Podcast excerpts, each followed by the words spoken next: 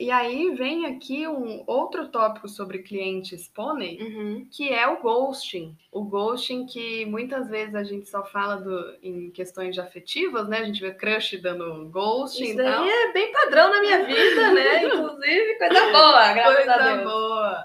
Mas a gente com- viveu isso faz um tempo já também no nosso trabalho. E pra falar que assim, gente, responda as pessoas, É. sabe? Não custa nada. É, explicando, né, o que é o ghosting. Que eu nem sei de onde que veio esse termo, acho que veio junto com cringe. Acho que é a mesma pessoa que fica ali soltando termos pela internet. É o ghosting, é da palavra ghost, né? Aham. E fantasma. Quando uma pessoa aparece na sua vida e aí ela te entrega tudo no primeiro momento. Uhum. E aí você en- acredita, né, na entrega e você acha que vai ser uma coisa recíproca. E aí a pessoa some, vira um fantasminha, dá um ghosting bom em você. Dá um gosto bacana. E isso, infelizmente, a gente vive bastante, né, no, no âmbito profissional aí. Sim.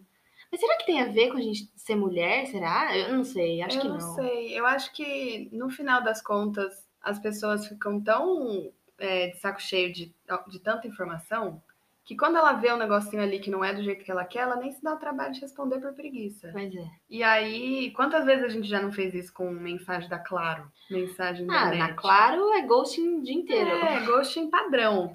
E aí a gente passou por essa situação de ghosting no trabalho, em que estava tudo indo super bem, contrato assinado, trabalho entregue, e aí ghosting. Sumiu, gente. Ghosting por assim, mais de mês, tá? Uhum. Mais de mês. E aí manda mensagem, e liga, e manda e-mail, e tudo. Bem aquela coisa quando você tá saindo com uma pessoa e a pessoa some e E não- assim, não quer se explicar. Sim.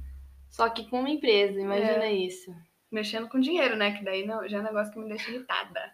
E aí, faz o quê? Vamos ser grossa ou não vamos ser grossa? E aí a gente ficou ali umas belas semanas sendo simpaticona, Uhum. falando só, oi, tudo bem? Podemos conversar? Tem como? Acha um horário na sua agenda? Até que chegou um belo momento que a gente ficou de saco cheio. Aí a gente falou, chega. Daí, nesse momento, redigimos uma mensagem bem grossa, bem grossinha, e enviamos a mensagem. Mas nunca faltando com respeito. Não, jamais, respeito impera. É, grossinha e incisivinha. E aí, o que, que aconteceu? Pasmem. Na hora, ele ficou online, na hora ele respondeu, e no mesmo dia conversamos. No mesmo dia resolvemos o ghost. Então precisa ser grossa. É, então fica aqui dessas três histórias a lição. Sejam grossinhas, porque infelizmente o mundo nos pede isso, tá? Exatamente. As mulheres que. Não precisa nem ser empreendedora, né? No fundo, É. as mulheres que trabalham, Uhum. as mulheres Que Uhum. respiram. que respiram, basicamente. Acho que a gente podia até tentar lançar um curso como ser grossa sem ser grossa. Exato. Sabe? Sim. Porque eu sinto que quando um homem é grosso ou quando um homem faz uma palhaçada igual essa da arma, Uhum. as pessoas olham pra ele e falam: "Ó, nossa, como ele é, ele tem a personalidade forte, É, né? ambicioso." Nossa, ele é ambicioso. Ele sabe o que ele quer. Ele sabe se portar, ele Uhum. sabe se, se tudo, entendeu? Nossa, ele entrega." Ele serve Ele bem. serve. E aí, quando uma mulher faz isso, já vem pra um ponto de vista que é assim: nossa, ela tá nervosa? Pra quê? Precisava disso? Será... Será que ela tá menstruada? que ela tá com fome? Será que ela tá sem transar faz muito tempo? Essa- é, que essa daí é, É. boa, né? Eu já ouvi bastante Hum. dessa. É, ela tá muito tempo sem transar, é por isso que Só ela tá precisa de um grossa. homem. É. Ai, Que ódio. Gente, não é sobre isso. Não, Não é. é sobre o E homem. não tá tudo bem. E não tá tudo bem. Então a gente falou muito sobre o nosso trabalho, agora vamos entrar num assunto que é empreendedorismo na pandemia. Uhum. né? Não preciso nem falar que pegou todo mundo de desprevenido, todo mundo não estava preparado para a situação que aconteceu do Covid e o tanto de tempo que a gente teve que ficar de quarentena. Mas, como empreendedoras, eu acho legal a gente falar como é que foi a nossa vida, porque afinal de contas o podcast é meu. Então a gente vai falar sobre É isso. isso aí.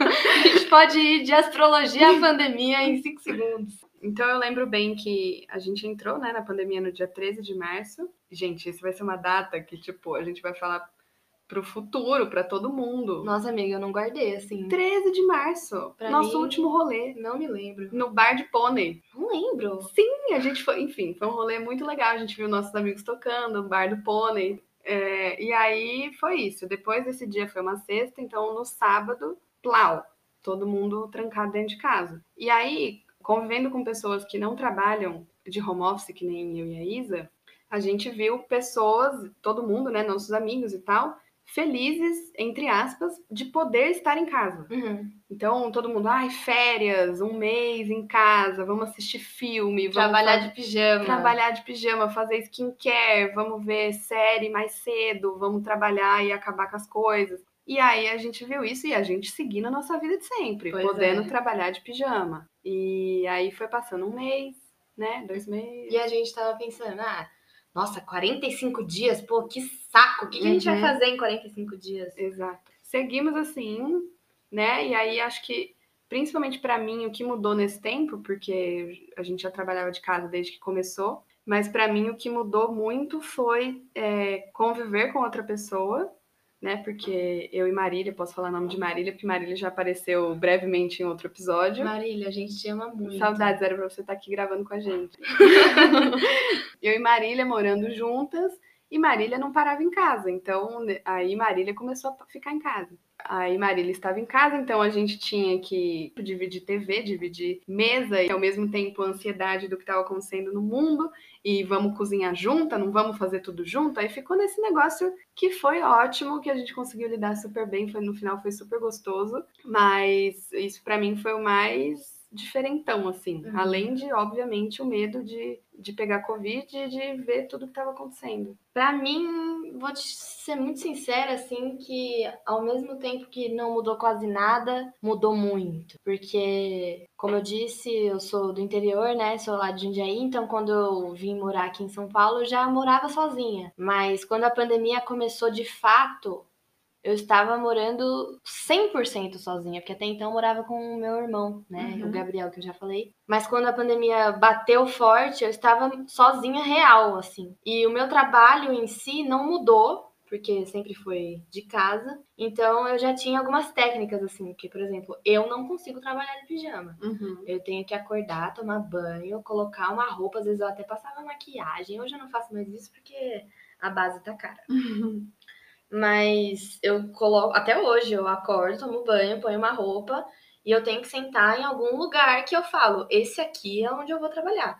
Não consigo trabalhar do sofá, não consigo trabalhar da cama, tem que ser na mesinha, Uhum. ali o spot. E nesse ponto, assim, não mudou muito. Mas como sempre fui extrovertida, eu recarrego as minhas energias com as outras pessoas.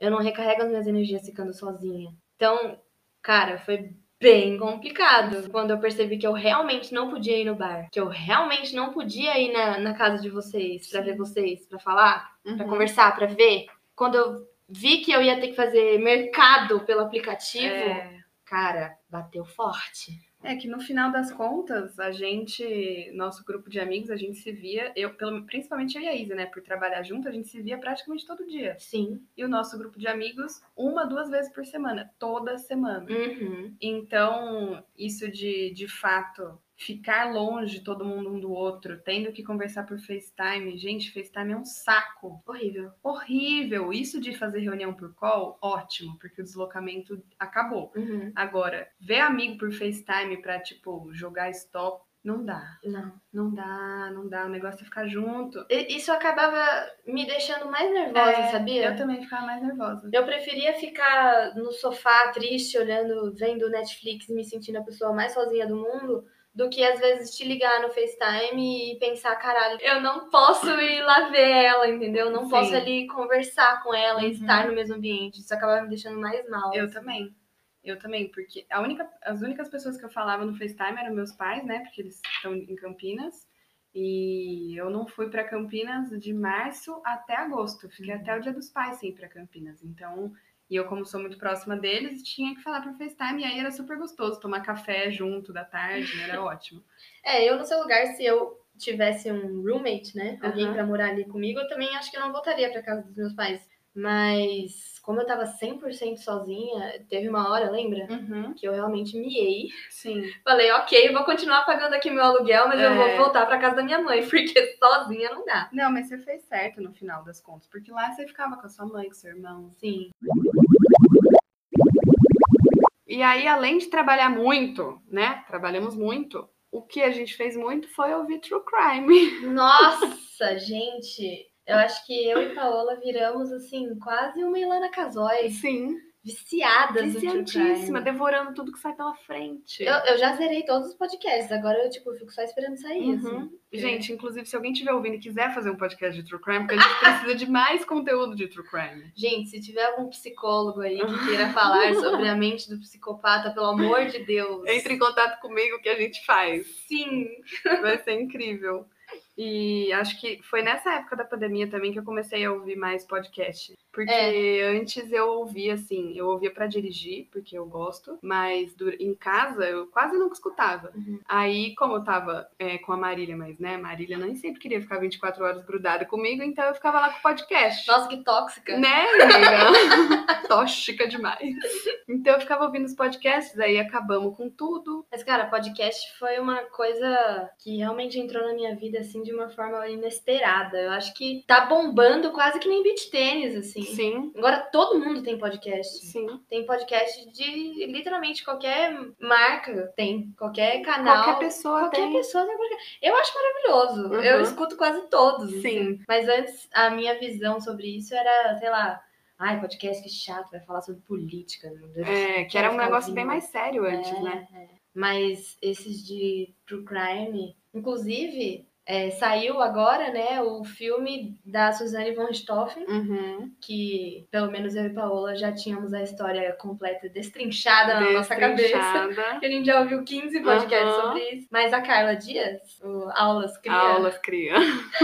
ela deu uma. falou assim, né? E saiu naqueles portais, falando que ela realmente acredita que no Brasil tem que ter mais produções de, tru- de true crime, porque aqui Sim. não tem, né? E a gente acaba conhecendo bem mais as- os serial killers, os casos lá de fora do que daqui. Exato. Não, os americanos eu tenho vários aqui É, de a gente cabeça pra sabe, se contar. você pergunta assim, fala três nomes de serial killer que tem no Brasil, é difícil pra pessoa saber de cara. Talvez agora ela lembre da, da Suzana, mas, É. Mas a Suzane não é serial killer. é verdade, é verdade. Era apenas uma killer. É uma killer qualquer. One killer, Um, não serial killer. É verdade. E aí, gente, é, tava editando aqui o podcast para lançar e percebi que eu perdi. Não, na verdade eu não. Quem perdeu foi o programa. É, não tô encontrando aqui a minha despedida da Isa. Então, tô gravando aqui para vocês, agradecendo ela, agradecendo demais a participação dela. Foi muito gostoso, nossa conversa foi incrível. Se a gente pudesse, a gente ficaria falando por muito mais tempo, que é o que acontece quando a gente se encontra, a gente fica, fica, fica falando sobre milhões de coisas. E mas é isso, vocês tiveram aí quase 50 minutos da gente trocando ideias sobre nossas experiências, sobre como foi trabalhar na pandemia, que mudou. E é isso, muito obrigada para quem ouviu até aqui. Sei que a Isa gostou de participar porque ela me falou, tá? Então é isso. Próximo episódio em breve, hein, turma? Não desistam de mim. Tchau.